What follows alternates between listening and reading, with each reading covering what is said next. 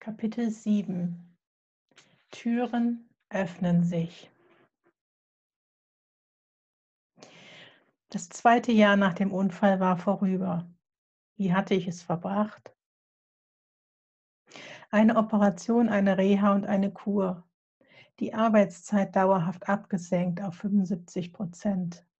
Alle Anstrengungen hatte ich auf die Gesundheit ausgerichtet, auf das Um mich kümmern und auf ein Zurück in die Normalität, die ich ja eigentlich noch nie gehabt hatte. Müde fühlte ich mich, erschöpft und nicht leistungsfähig.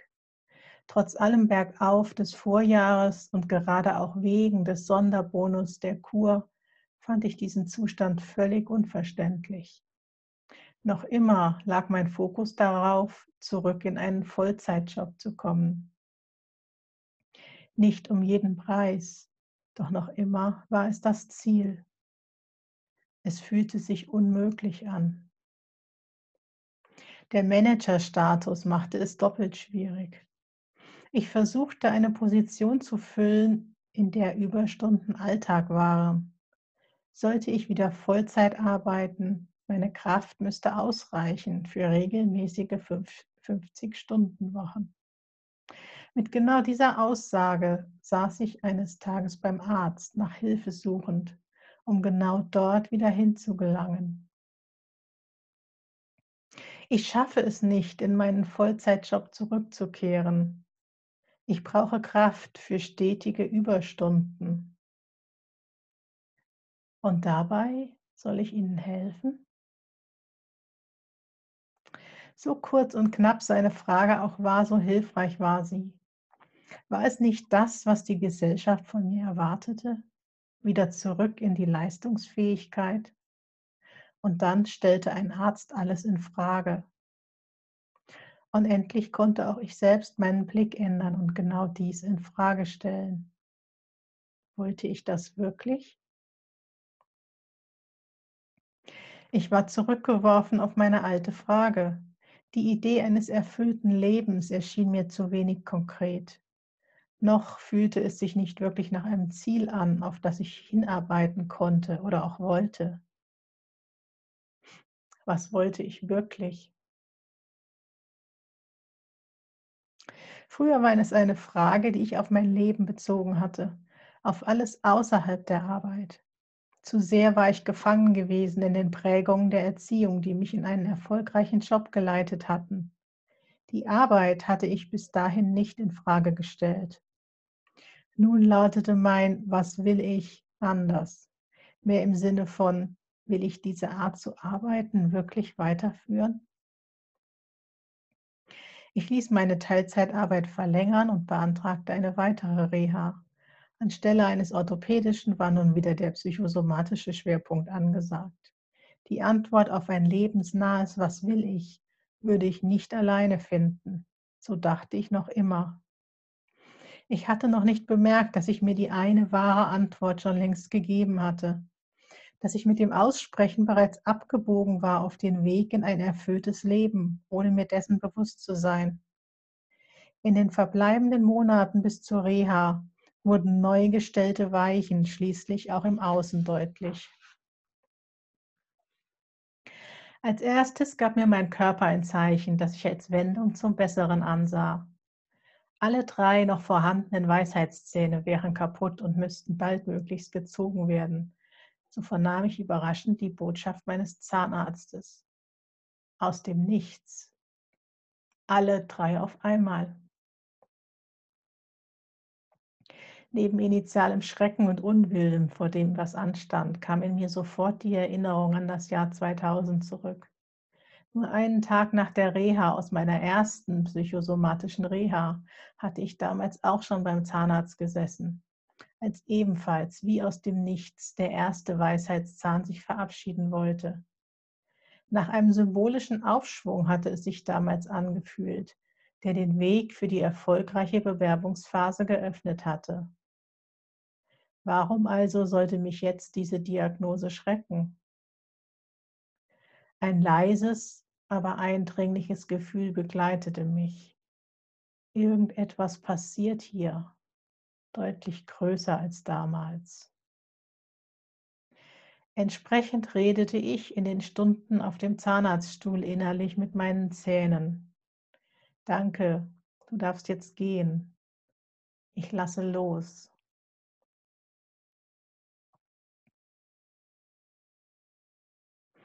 Eingeschoben zwischen die Termine der Zahnentfernungen rief mich wieder einmal Mallorca. Eine Insel, die mich nicht losließ. Schon der zwölfte Besuch war es seit dem Kennenlernen 13 Jahre zuvor. Ausnahmsweise nicht zur Weihnachtszeit. Dafür mit einem sehr einprägsamen, von außen kaum erkennbaren Erlebnis. Ich saß in einem Lokal am Strand zur Mittagszeit. Deutsche Stimmen näherten sich, in deren Tonfall etwas Bekanntes mitschwang, das mich aufhorchen ließ. Es war ein Genervtsein. Eine Familie mit zwei kleinen Kindern, die sich direkt am Tisch neben mir niederließ. Der etwa zweijährige Junge wurde von seinem Vater unachtsam auf einen Stuhl gesetzt. Erst der Kellner versuchte, ihm das Sitzen am Tisch angenehm und altersgerecht zu ermöglichen. Kurz nur schaute ich zu ihm hinüber. Mein Blick fiel direkt in seine Augen. Binnen Sekundenbruchteilen liefen mir Tränen übers Gesicht. Es war ein wortloses Verstehen. Ich weiß, wie es dir geht. Es tut mir leid.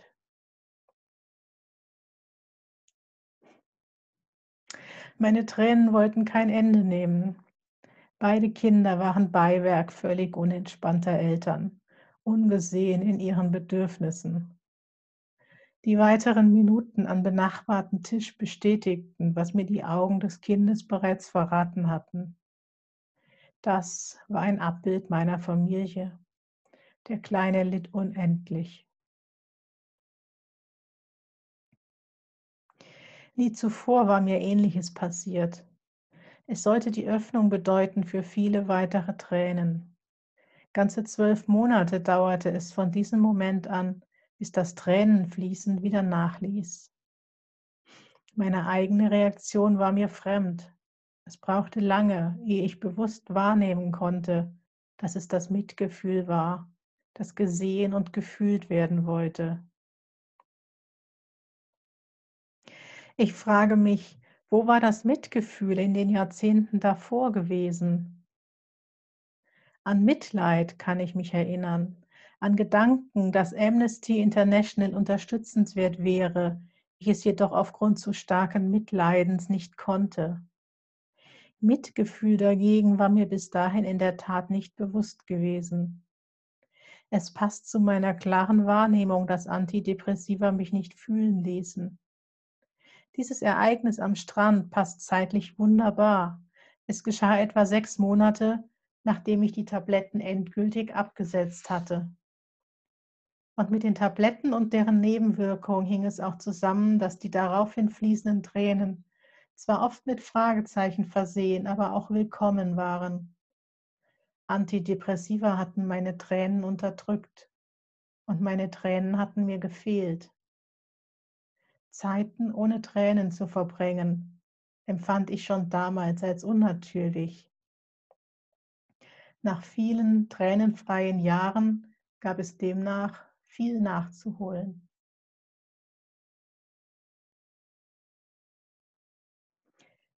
Zurück von der Insel besuchte ich einen meiner regelmäßigen Klangschalen-Massagetermine. Nicht nur die immer schneller einsetzende Entspannung, auch ihr Dauereffekt war zu einem Segen geworden. Wie bereits die Erfahrung im ersten Jahr hatte erahnen lassen, mein Kater war der beste Indikator für meine Entspannung geworden. Inzwischen kuschelte er auch an Tagen, an denen ich kein Klangbad genossen hatte. Noch immer entfloh ich so weiterhin dem Stress des Alltags. Doch nicht nur die Klangschalen selber waren ein Segen, sondern auch ihr Meister. Neben dem Physiotherapeuten und dem Heilpraktiker hatte er schnell auf der Liste meiner himmlischen Helfer ganz oben gestanden. Wissend um meine Herausforderungen, nicht nur die körperlichen, und äußerst sensibel für die jeweilige Stimmung des Augenblicks, gab er mir eines Tages den Impuls, es doch einmal mit einer Rückführung zu versuchen.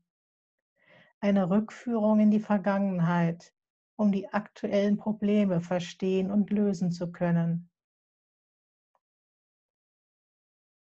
Nie zuvor hatte ich mich mit dieser Option beschäftigt. Zielstrebig jedoch fuhr ich an diesem Tag nach Hause und befragte sofort das Internet nach möglichen Therapeuten in der Umgebung. Nie zuvor? Ich sollte mich irren. Nachdem mir eine Liste mit Dutzenden von Therapeuten, Namen und Beschreibungen angeboten wurde, blieb ich an einem einzigen Eintrag hängen. Irgendetwas in mir erinnerte sich. Hatte ich nicht zwei Jahre zuvor, in meiner tiefen Verzweiflung, die zu dem Brief an meinen Vater geführt hatte, schon einmal eine E-Mail geschrieben? Ich fand sie. Der Betreff Seelenrückführung. Der Praxisname war damals ein anderer gewesen, der Therapeut identisch. Ein deutlicheres Zeichen konnte es nicht geben. Und so bekam er zwei Jahre später eine erneute Anfrage und seine Tür öffnete sich.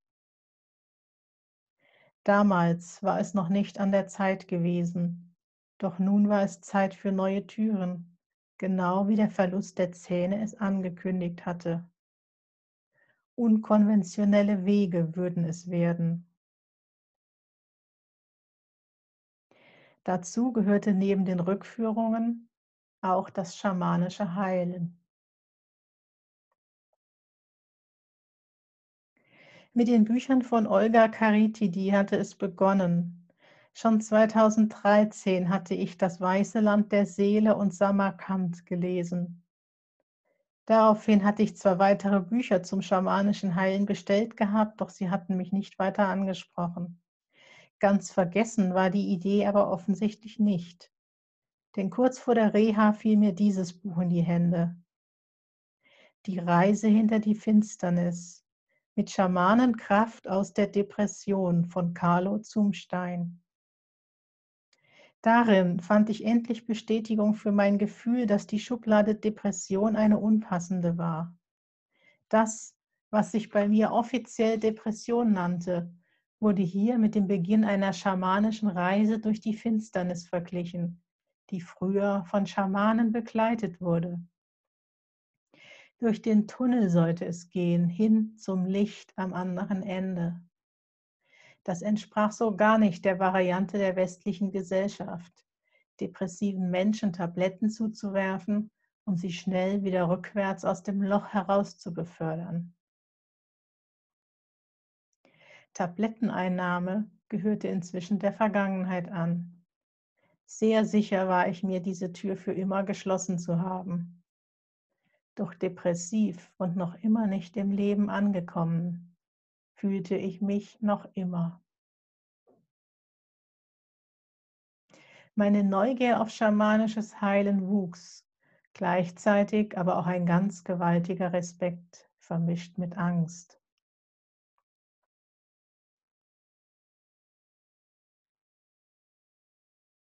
Immer wieder tauchte Angst auf in all den Jahren, und doch war dies eine ganz andere Art von Angst. Ganz früher hatte ich Angst vor meinen Eltern gehabt. Angst davor, aus dem Rahmen zu fallen, anzuecken und Missbilligung auf mich zu ziehen. Es hätte Leiden bedeutet, noch mehr Leiden, als sich eh schon ungesehen, unwert und ungelebt zu fühlen. Ich war in Daueralarmbereitschaft gewesen vor dem Schlechten dieser Welt, gefangen in einer Angst vor allem, was mir passieren vor jedem Menschen, der mich verletzen könnte. Es hatte für mich nichts als Angst gegeben.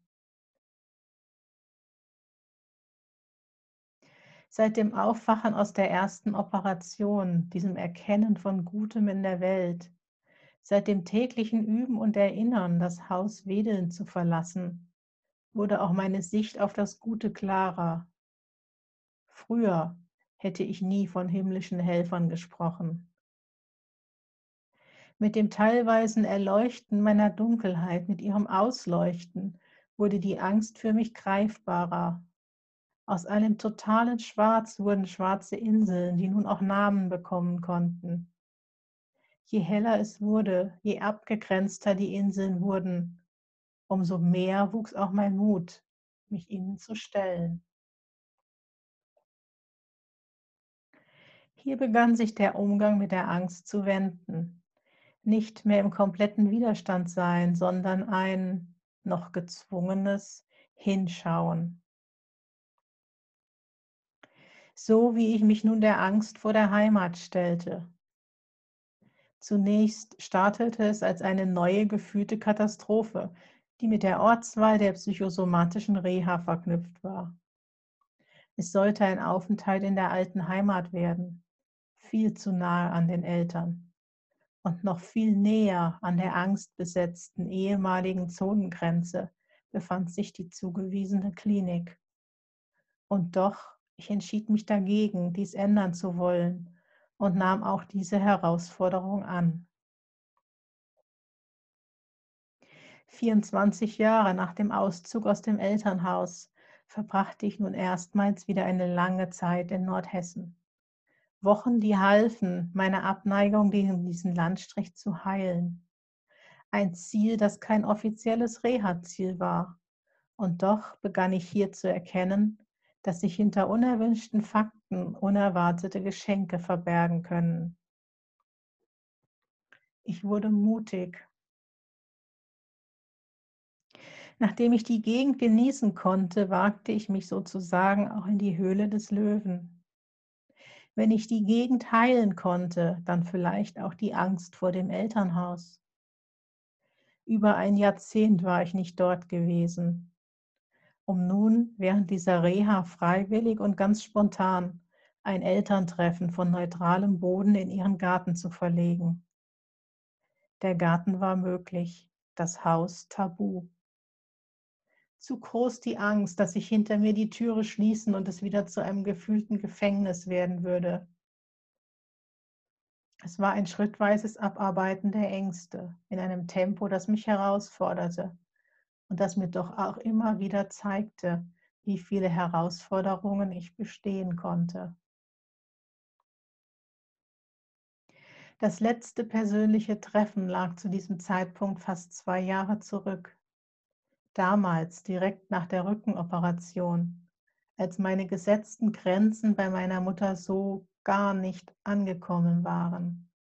Mein Unverständnis von damals durfte sich wandeln.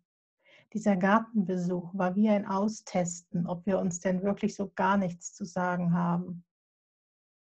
Die Gesprächsinhalte fühlten sich sehr belanglos an. Doch eine veränderte Wahrnehmung wurde mir deutlich.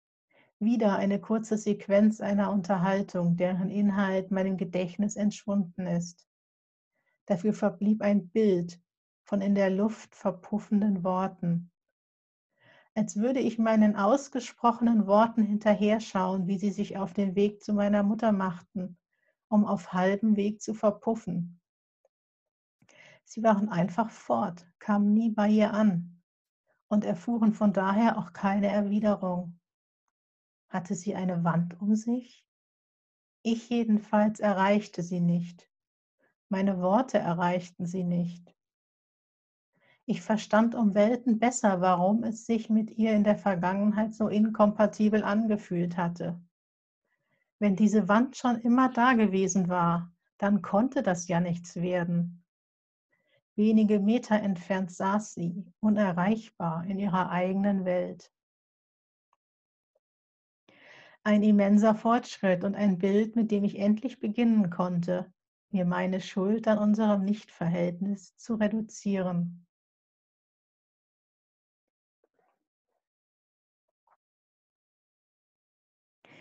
Die Klinik selber war eine, deren Therapieangebot mich wenig ansprach. Angebote, die versuchten, Rücken, Schulter, Depressionen und Erschöpfung gleichermaßen zu heilen und dadurch keines so wirklich. Mir wurde jedoch deutlich ein Weg gewiesen hin zu meiner Heilung, die ich immer mehr selbst in die Hand nahm. Keine zwei Minuten von der Klinik entfernt entdeckte ich an einem Tor das Schild einer schamanischen Heilerin. Auch das war für mich ein eindeutiges Zeichen. Mein neu erwachtes Hingezogenfühlen zum Schamanismus in zeitlicher und räumlicher Nähe zu diesem Schild empfand ich als deutliche Einladung. Es war eine Aufforderung und ich überwand meine Angst. Mit Herzklopfen betrat ich diese neue Welt, die sich gar nicht fremd anfühlte. An wenig nur kann ich mich erinnern, was während dieser drei oder vier Termine dort geschah. Immer lag ich auf dem Boden und immer wurde geräuchert. Immer verließ ich die Heilerin deutlich ruhiger, als ich gekommen war. Anderes ist kaum mehr greifbar. Eine einzige Erinnerung eines Hochgefühls zusammen mit einer Sehnsucht nach Sommerwiese verbleibt. An einem Tag verließ ich diesen Raum und hatte ein Lied im Kopf. Welch ein Tag von Mario Jordan. Für einige Stunden war meine Welt plötzlich und unerwartet schön. Dieses Gefühl reichte aus, um zu wissen, dass ich diesen Weg weitergehen würde. Nicht nur dort vor Ort, sondern auch nach der Rückkehr. Ein Weg, der sich so sehr unterschied von dem, was das Gesundheitssystem noch für mich im Angebot bereithielt. Ich wurde hart geprüft während dieser Reha, wie sehr ich zu meiner Entscheidung gegen die Medikamenteneinnahme stand. Drei Wochen lang wurden mir in den Visitenterminen immer wieder neue Vorschläge gemacht, bestimmte Tabletten einzunehmen. Sie würden mir sicherlich helfen, so die Ärzte. Drei Wochen lang, in denen ich mir zwar immer die Beipackzettel anschaute, meine Antwort aber auch immer gleich lautete, nein das nehme ich nicht. Schließlich erlebte ich nach vier Wochen die große Überraschung. Man würde mich arbeitsunfähig entlassen mit der Empfehlung, eine Erwerbsminderungsrente zu beantragen. Wie eine Bankrotterklärung des Systems fühlte es sich an. Und am Ende taten mir sogar die Ärzte leid. Erwerbsminderungsrente als Ergebnis meines wiederholten Versuches, in die Vollzeitarbeit zurückzukehren. Denn das war es offiziell gewesen. Mein letzter Versuch zurückzukehren in ein normales Leben, Vollzeit arbeitend. Der Zweifel, ob dies so wirklich mein Weg sein würde, war einige Monate vorher zwar gesät worden, doch hatte er sich während des Aufenthaltes nicht wirklich zu Wort gemeldet. Umso erschreckender war für mich daher diese ärztliche Empfehlung. Wie gut, dass meine Rebellen in mir dies als Ansporn nahmen. So ganz bestimmt nicht. Aus der Klinik ging es nach kurzer Pause noch einmal zurück ins Büro. Noch war eine passende Alternative für mich nicht sichtbar. Vier Wochen hielt ich, hielt ich durch, bis mein Körper Zusammenbruch signalisierte. Ich konnte mir zuschauen, wie es mir halbstündlich schlechter ging. Kreislauf und Blutdruck spielten verrückt. Schwindel und Ohrgeräusche gesellten sich dazu. Noch vor Ende des Arbeitstages nahm ich mich aus dem Verkehr und konfrontierte meine Ärzte mit dem Wunsch nach zwei bis drei Monaten Krankschreibung. Denn in diesem erneuten, so sehr tiefen Tal fasste ich meine verzweifelte Suche nach einem Ausweg damals so zusammen. Der gefühlte Titel meiner Biografie bis heute, mein Kampf. Schaue ich genauer hin, sehe ich mehr Resignation als Kampf, Hilflosigkeit und Ohnmacht als Muster und der Widerstand dagegen, der vielleicht doch eher eine Sehnsucht ist, weil man Hilflosen doch helfen muss. Und weil ich ja noch nie hilflos sein durfte, weil ich mich nirgends geborgen fühle und doch ohne Wurzeln einfach nur hilflos bin. Auf diese Erde geworfen und noch nicht angekommen. Wann bitte fängt mein Leben endlich an? Und doch spielte ich mehr mit dem Gedanken, es zu beenden. Diese Stimme, die raus will und die Angst, es tun zu müssen. Wände hochziehen und sich verstecken und sich schützen, wobei ich doch endlich einfach nur gesehen werden will. Das ist gerade gefühlt der lauteste Schrei. Warum sieht mich denn keiner? Mich, wirklich mich und nicht die Person, die ich sein soll. Nicht diese Geballtheit an Projektionen und Erwartungen und Anforderungen. Sind Seelen denn nirgendwo erwünscht? Und weil mich keiner sehen will, verleugne ich mich. Weil den Kampf würde ich ja nicht gewinnen, eher noch mehr verlieren. Also lieber Resignation und der gleichzeitige Widerstand dagegen. Unfälle als Ausweg aus der Überforderung oder als Mittel, keine Verantwortung zu übernehmen oder als Sehnsucht, einen Grund für Hilflosigkeit zu haben und wieder ganz viel Widerstand, weil ich will doch nicht noch mehr leiden. So meine Worte von damals. Erstaunlich finde ich heute an diesen Zeilen zwei Dinge. Ich benutze hier zum ersten Mal bewusst den Begriff Seele. Mein Menschenbild der ersten Jahrzehnte hatte der Seele keine Rolle zugestanden. Mensch definierte sich als Körper. Und ja, da gab es vielleicht noch etwas nicht körperliches, das manche Seele nennen. In diesem Rahmen wuchs ich auf. Zum anderen erstaunt hier die Erwähnung einer Biografie. Niemals hatte ich ernsthaft an das Verfassen meiner Geschichte gedacht. Und doch war es genau dieser Vergleich, sie soll nicht mein Kampf lauten, den ich über Jahre hinweg immer wieder bei Therapeuten benannt hatte. Es erschien mir damals einfach ein passendes Bild zu sein, das Ausmaß meines Leidens zu beschreiben. Aus heutiger Sicht, mit dem klaren Wissen, dass unsere Seele den Weg kennt, scheint es weniger verwunderlich. Als Zeichen jedoch hatte ich es nie gedeutet. Alles passte zeitlich perfekt zusammen, um das altbekannte Muster ein weiteres Mal auszulösen. Mit der Empfehlung der Erwerbsminderungsrente fühlte ich mich von den offiziellen Hilfswegen quasi aussortiert. Zur inneren Verzweiflung gesellte sich der körperliche Zusammenbruch und führte damit, damit zu einem Aufflackern einer Willensstärke, die schon mehr als einmal Veränderungen in Gang gesetzt hatte. Damit stand die Entscheidung, meine Heilung nun vollends selbst in die Hand zu nehmen. hatte ich doch in eben diesen vier Wochen auch wieder meinen Heilpraktiker um Rat befragt. Mit dem Ergebnis, dass mein Wunsch nach einem erfüllten Leben in mir immer lauter geworden war. Hatte ich doch inzwischen ein großes Geldgeschenk bekommen, die Zahlung der Unfallversicherung für den Dauerschaden, der mir mit meiner Schulter verbleiben würde. Ich erinnere mich an meine Tränen, als ich den Geldeingang auf meinem Konto sah. Monatelang wusste ich bereits, dass es kommen würde, und doch, hier lief Tränen der Dankbarkeit. Es war ein Geschenk des Himmels. Sofort stand außer Frage, wofür ich es verwenden würde. Für meine Heilung, dafür mir selber Gutes zu tun. Nichts anderes war mir noch wichtig. Das Geld würde ausreichen, um für ein ganzes Jahr die Arbeitszeit weiter zu reduzieren. 50 Prozent, nur noch vier Stunden täglich, komplett freigestellt für Betriebsratsarbeit, in die ich bereits über zwei Jahre involviert gewesen war. Kein Manager mehr, keine Überstunden mehr.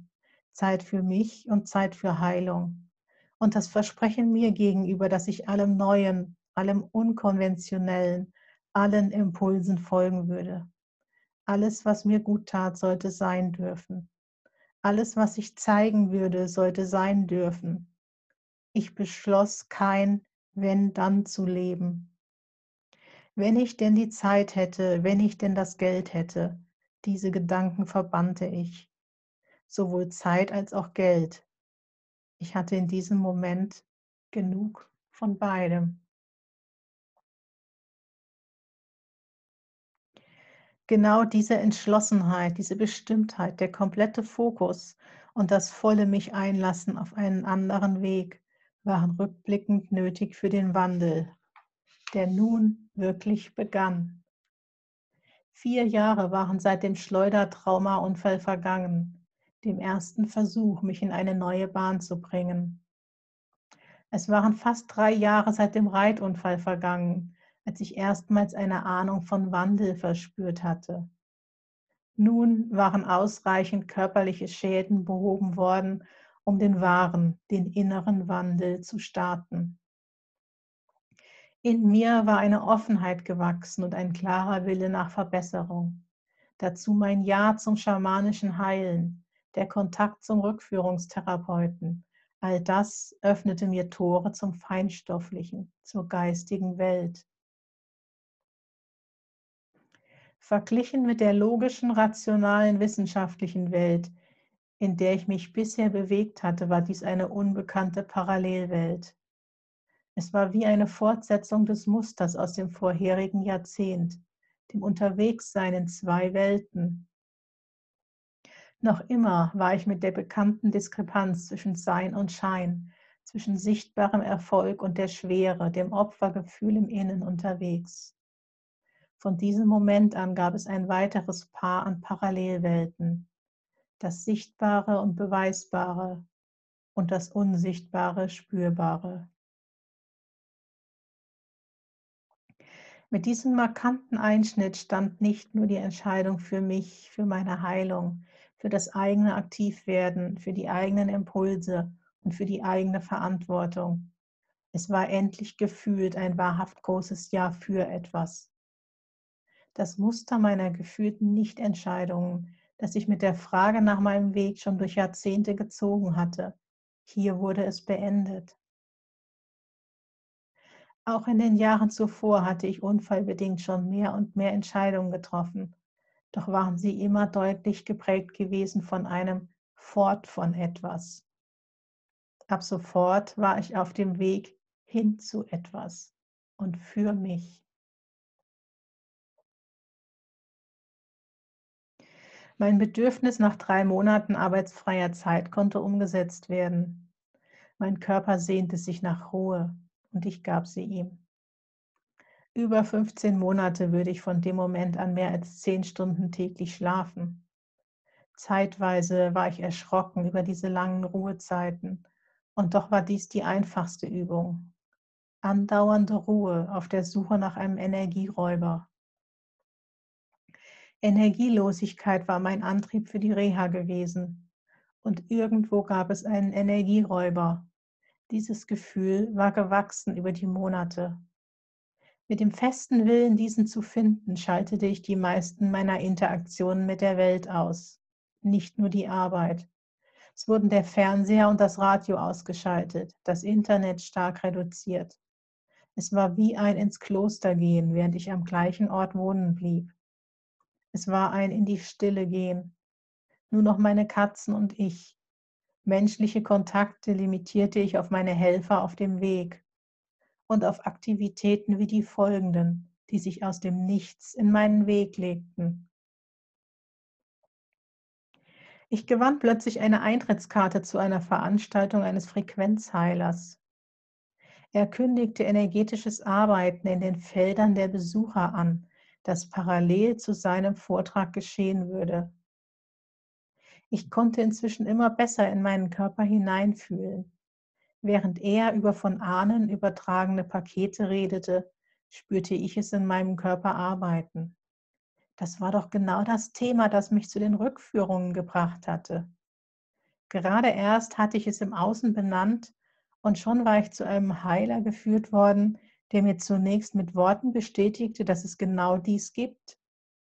Und nicht nur das, ich verspürte einen Effekt seiner unsichtbaren Arbeit, ohne mein Thema geschildert zu haben und ohne mit ihm in direktem persönlichen Kontakt gewesen zu sein. So viel leichter fühlte ich mich nach diesem Abend, als würde ich wirklich mit weniger Paketen vorangehen dürfen. Eine Wirkung, die ich gefühlt noch Wochen vorher stark angezweifelt hätte. An diesem Abend dagegen und für alle weitere Zeit war ich überzeugt und frei von Zweifeln, dass hier wirklich etwas geschehen war. Das Zweifelsfreie war das Verwunderliche. Nicht nur, dass ich zuvor ein Mensch gewesen war, der sich in den zwei Jahrzehnten zuvor als am wissenschaftlich Beweisbaren festhaltend, rational und logisch benannt hatte. Das Thema Entscheidungen war auch immer extrem verstandesgeprägt gewesen. Ein Abwägen aller Vor- und Nachteile und gefühlt eher immer ein Kompromiss. Erlebnisse und Entscheidungen ohne jeden Zweifel, wie zuvor schon das Ja zu dem Rückführungstherapeuten, begannen Einzug zu halten. Ich fand mich plötzlich im Kino wieder. The Sound of the New Earth von Tom Kenyon. Ein Film mit Engeln, die sichtbar werden, Kontakte mit Außerirdischen, gechannelte Wale, eine Reise in die Erde. All das erschien mir so sehr fremd, faszinierend und vertraut zugleich. Doch wie schon zuvor benannt, es waren dies Jahre einer Berg- und Talfahrt. Je mehr Türen sich öffneten und Fortschritte nun begannen, Fahrt aufzunehmen, umso schneller wechselten sich Berg und Tal ab und als umso intensiver empfand ich sie. Der Trend jedoch war eindeutig, es ging aufwärts. Und die unerwartetsten Begebenheiten empuppten sich als Motivation für den nächsten Schritt. Besonders einprägsam war ein kurzer Ausflug an die Küste und mein Umherirren im Watt, in einem der gefühlten Täler der Verzweiflung. So sehr haderte ich an diesem Tag, so sehr unsichtbar war der nächste Schritt, dass ich lange mit der Welt, mit dem Himmel und dem Universum redete. Hätte man meine Spuren im Sand aufgezeichnet, wie betrunken hätten sie ausgesehen. So sehr nach Hilfe suchend, empfand ich dort erstmals ein Zeichen des Himmels als ein ebensolches. Als ein verzweifelter Moment erhellt wurde von der Sonne, die durch eine Wolkenlücke blitzte, gab mir dies Hoffnung. Mein gehört und gesehen werden wollen beschränkte sich von diesem Moment an nicht mehr nur auf ein menschliches Gegenüber.